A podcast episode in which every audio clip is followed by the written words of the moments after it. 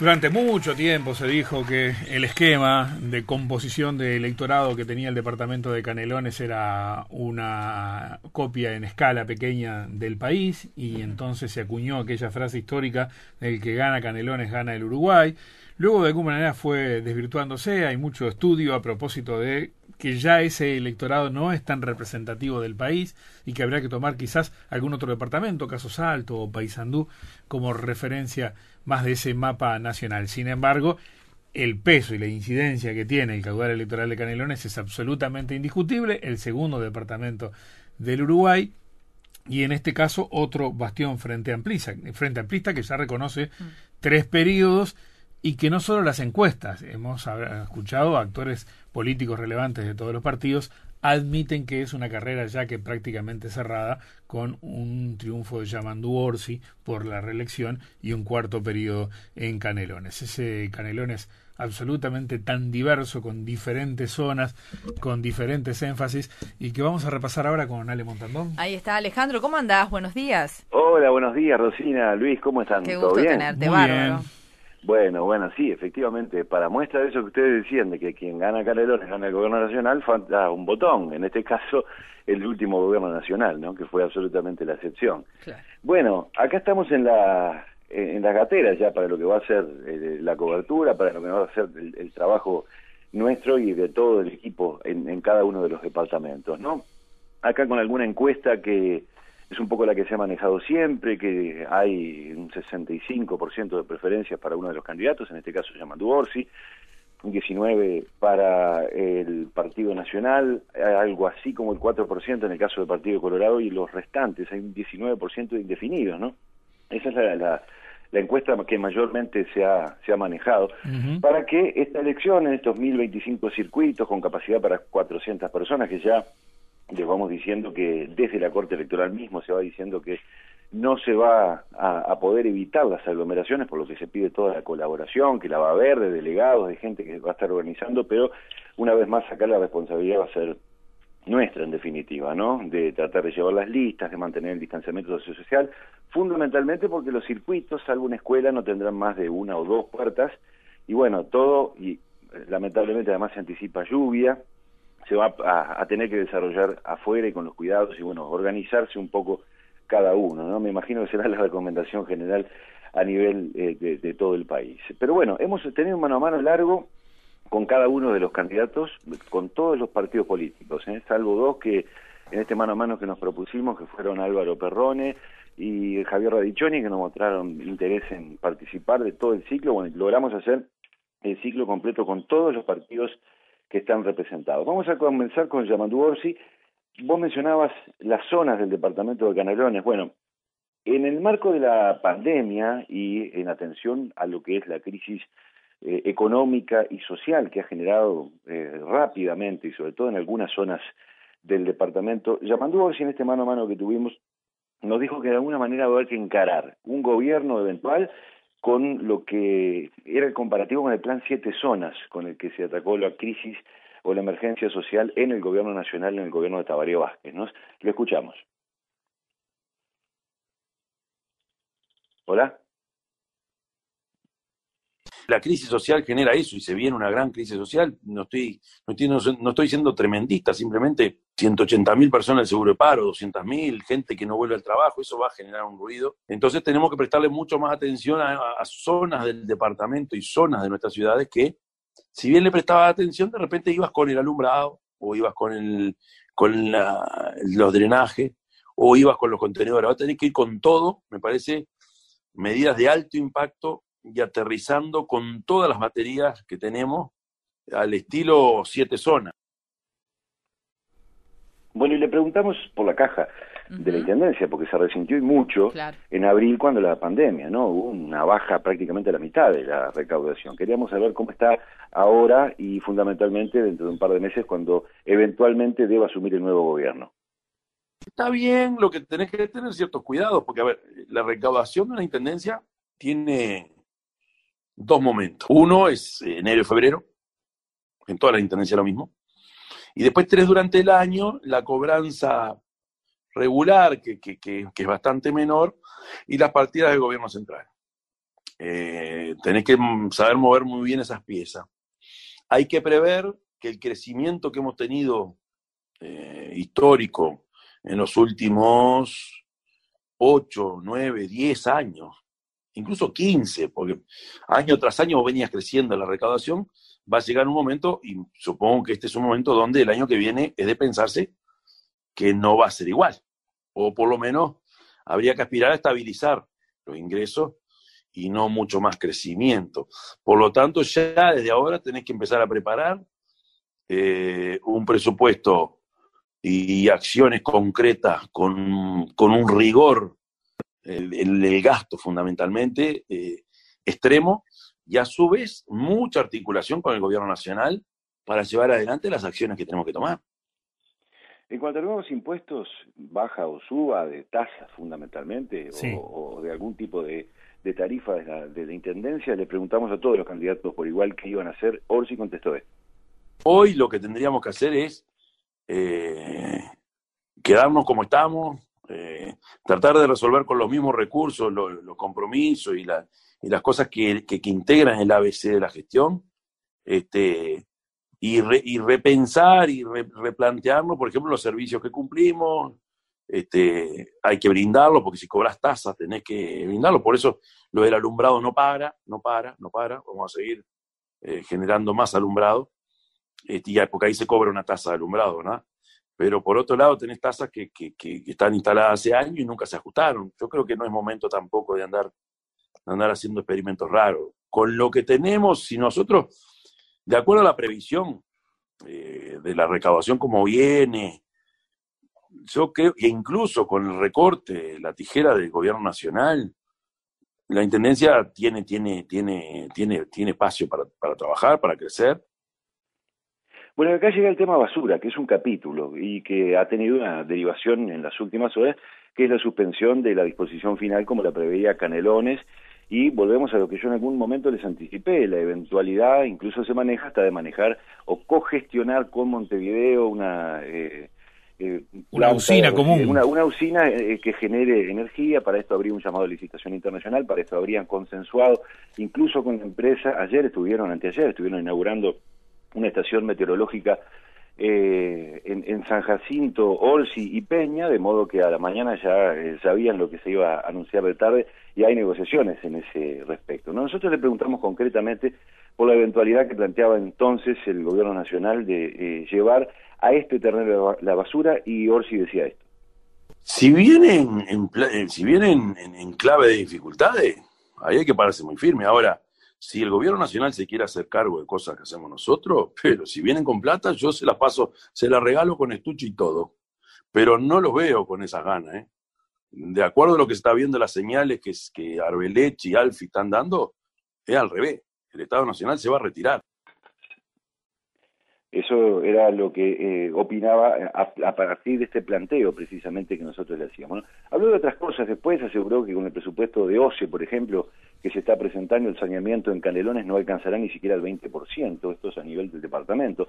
Apenas va a dar para terminar el que ya se empezó en Ciudad de la Costa y que cubre una zona, cubre una zona de Pando y también de, de Empalme Olmos, pero fundamentalmente es de Ciudad de la Costa. ¿no? El exintendente Yamandu Orsi acusó al gobierno de aprovecharse de que el Congreso de Intendentes no está con los principales referentes hoy, y hay suplentes, y cuando sean electos el presupuesto ya va a estar cocinado, ¿no? Eso fue otra de las, de las críticas, entre otros temas de la larga entrevista que hicimos. Bueno, pero nos vamos a tiendas del Partido Nacional. Amin Lifuri, lista 400, es el eh, candidato que eh, pretende pelearle la intendencia a Orsi, aseguró que maneja un sistema alternativo para la disposición final de residuos, generando energía con la basura que hoy se acumula en Cañada Grande, y proveyendo a grandes consumidores, como por ejemplo el Parque Industrial Olmos, que está al lado, ¿no? Recuerden que Cañada Grande es el basurero a cielo abierto que tiene hoy por hoy el departamento de Canelones y fuente de problema. En las últimas horas se ha reunido eh, con Andrés Guichón, que es el dueño del parque, y el ministro de Industria, Omar Paganini, hace, hace unos días en realidad de esto, donde se evaluó este emprendimiento y así empezábamos la charla con Ifuri hemos trabajado en una alternativa a la disposición final de residuos que, está manejando hoy la, Intendencia de Canelones. Generar un proyecto donde con la basura se genere energía, a partir de la generación de energía en ese mismo predio generar un polo industrial para altos consumidores de energía. Nosotros tenemos identificado algún lugar ya concreto con un inversor este, interesado, pero sabemos que hay más de un interesado en llevar adelante el proyecto que nosotros decimos. Pero, por ejemplo, te nombro uno en Empalme Olmos, en, donde funcionaba la, cerámica Olmos. Ahí está el emprendimiento para llevar adelante el polo industrial. Y ese mismo inversor en esa zona tiene el orden de las 300 hectáreas para llevar adelante este proyecto. El señor Andrés Guichón, eh, usted estuvo reunido en las últimas horas también con el ministro de Industria, con Omar Paganini, allí en el lugar. Allí se, hay un acuerdo para eso, digo, sabemos que ese polo está está creciendo y tiene una proyección importante, pero Cañada Grande está muy cerca, y quiero decir, la fuente del problema está, está muy cerca de ahí. yo no diría la fuente del problema, puede ser la fuente de la solución. Hoy es un problema, porque es el único basurero a cielo abierto que hay, ¿no? Por eso, y hay que buscarle una solución a ese problema. ¿Y cuál es la solución a ese problema? ¿Es seguir haciendo lo mismo que hacíamos en Cañada Grande en otro lado? ¿O es procesar la basura, quemarla, hacer la energía y generar un pueblo industrial? Bueno, hablamos con Aminifuri de un tema clave, que es la seguridad pública, porque entiende debe ser uno de los temas prioritarios para la Intendencia, y se desmarcó de la propuesta incluso de integrantes de su propio partido, que analizan el monitoreo de cámaras de canelones que están instaladas, son unas 600, desde el centro de monitoreo de Maldonado con el sistema israelí. Eh, él lo señala como posible, pero también dice que es posible crear un centro parecido al del departamento canario, que le costó entre 20 al departamento fernandino, en este caso que le cortó entre 20 y 25 millones de dólares aproximadamente.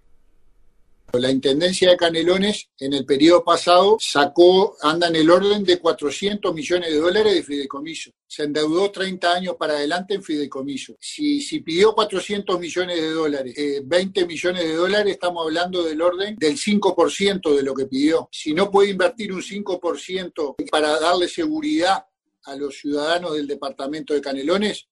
Yo creo que sí, que se puede. Aparte de eso, yo creo que ni que hablar, hay que, negociar con el gobierno nacional, porque también es una herramienta muy útil para el Ministerio del Interior. Hay municipios que han ahorrado dinero y van a instalar por, por ahorro propio cada municipio, van a instalar cámaras de videovigilancia. Hay centros comerciales dentro del departamento que les interesa y mucho y quizás estarían colaborando también en llevar adelante un sistema de, videovigilancia eh, coordinado y efectivo. Yo creo que hay que armar un proyecto, evaluarlo e ir llevándolo adelante quizás por partes, pero hay que llevarlo adelante. El centro de monitoreo yo creo que es importante también este, que pudiera estar en el propio departamento. Quizás en una primera etapa, si, si los recursos no son lo suficientes, este, se puede anexar a, como está hoy en, Montevideo o en Maldonado. Pero yo creo que, que sería importante para el departamento tener el centro de monitoreo. Bueno, Orsi acusó al ex intendente y ahora candidato Yamandú Orsi de estar mirando en el 2024 y no pensando en esta elección. También lo acusó de en tiempos de pandemia estar eh, metiendo gente a la intendencia, así lo decía. La Intendencia de Canelones en el periodo pasado sacó, anda en el orden de 400 millones de dólares de fideicomiso. Se endeudó 30 años para adelante en fideicomiso. Si, pidió 400 millones de dólares, eh, yo creo que lo que no ayuda son las declaraciones ideológicas a partir de, no ser del mismo color político del gobierno nacional con el departamental. Eso es, lo que a mí me preocupa eh, por parte de, ya te digo, de un candidato que está mirando más de reojo la campaña, quizás eh, para adelante a la, presidencia, eso es lo que me preocupa, y que no entre en ese, en ese, en ese enclave de este, el gobierno nacional contra el gobierno departamental. Se debería haber hecho mucho más de lo que se hizo a partir de tener el gobierno nacional, exigirle más a los ministros este, para que hicieran más en el departamento y como a veces decimos con mucha bronca a los canarios, que no nos gusta terminar siendo el patio trasero de Montevideo. El famoso polo, eh, la, unidad agroalimentaria, este, yo creo que el intendente se tenía que haber puesto a pelearla un poquito más y quizás este, traerla un poco más acá y tenerla en, Canelones, no, en Montevideo, y resignarnos a que Montevideo este, tuviera esa unidad agroalimentaria en principio dice que es metropolitana, que no sé por qué ahora Montevideo está que, que la puede perder, pero la gran parte, la mayor parte de la producción de la granja y hortifrutícola este, viene del departamento de Canelones y yo creo que hubiese sido una linda oportunidad para tenerla en el departamento de Canelones. Bueno, como escucharán, mezclamos un poco todos los temas, ¿no? Este, en esta charla. Nos cambiamos de tienda de vuelta. Vamos a Partido Colorado. Diego Castro de Montevideo, pero se radicó en Toledo hace 14 años. Se define políticamente incorrecto, maquinista, es explosivista de canteras, empresario, es eh, trabajador, padre de seis hijos, abuelo de 44 años. Acusó a los sindicatos, por ejemplo, a, todos en general, de haber sido sumamente sumisos a los gobiernos del Frente Amplio. Y por eso, entiende él, no hubo reacciones a nivel del departamento de Canelones, como sí lo hubo en Montevideo. Señala que existe malestar en Adrián Canelones, con quien se reunió hace unos días. Aseguró que no va por un carguito aquí o allá o en la Intendencia y plantea un modelo de gestión distinto a la hora de controlar el gasto, reducir especialmente los cargos de confianza, decía Castro. Propone profundizar el reciclaje de basura, monetizando el subproducto y promoviendo el reciclaje a nivel eh, domiciliario. ¿no? Después está Inés Moncillo, única candidata mujer a la Intendencia de Canelones, de dos postulantes que presenta Cabildo Abierto. Si bien reconoce algunos logros de las primeras intendencias del Frente Amplio, en territorio canario sostiene que el modelo se agotó y propone vamos por el cambio. Es crítica del sistema de contención a las víctimas de la violencia doméstica, ha sido muy polémica por esto. No cree en el femicidio, por ejemplo, como figura legal para castigar a quienes matan a una mujer. Entiende que no la mata por ser mujer, la mata por otros temas vinculados a la convivencia, dice ella. Si fuera por el hecho de ser mujer, mataría a la madre o a la hermana, opinó, por ejemplo. Cuestiona la justicia, las comisarías de la mujer, al sistema, todo por su incapacidad de contener las muertes y la violencia y propone un registro de violentos con una de las, eh, como una de las soluciones. ¿no? Después hablamos con Milton Franco, eh, candidato por eh, Unidad Popular, tiene 65 años, propone municipalizar todos los servicios. Él dice que las tercerizaciones están arruinando la Intendencia, se opone tajantemente a UPM, acusa al Frente Amplio de ser proimperialista y procapitalista, entre otras cosas. Fabián Negreira, último candidato, es por el Partido Verde Animalista, es panadero de profesión de Ciudad de la Costa, rescatista de animales por convicción, si bien se postula por un partido temático, tiene claro que gobernar un departamento tan complejo excede largamente la causa ecológica o de protección animal. Recordemos que tenemos frigoríficos o tenemos mataderos de pollos, es decir, avícolas a nivel del departamento, pero se propone gobernar sin fundamentalismo. Por ahí va la cosa en Canelones. Bueno, muy bien, muy bien. Y eso en la carrera grande, en la carrera de la Intendencia y además 30 municipios en juego, pero ya hablaremos de eso. Ale, gracias. Gracias, Ale. Un abrazo, que pasen bien. Chau, chau.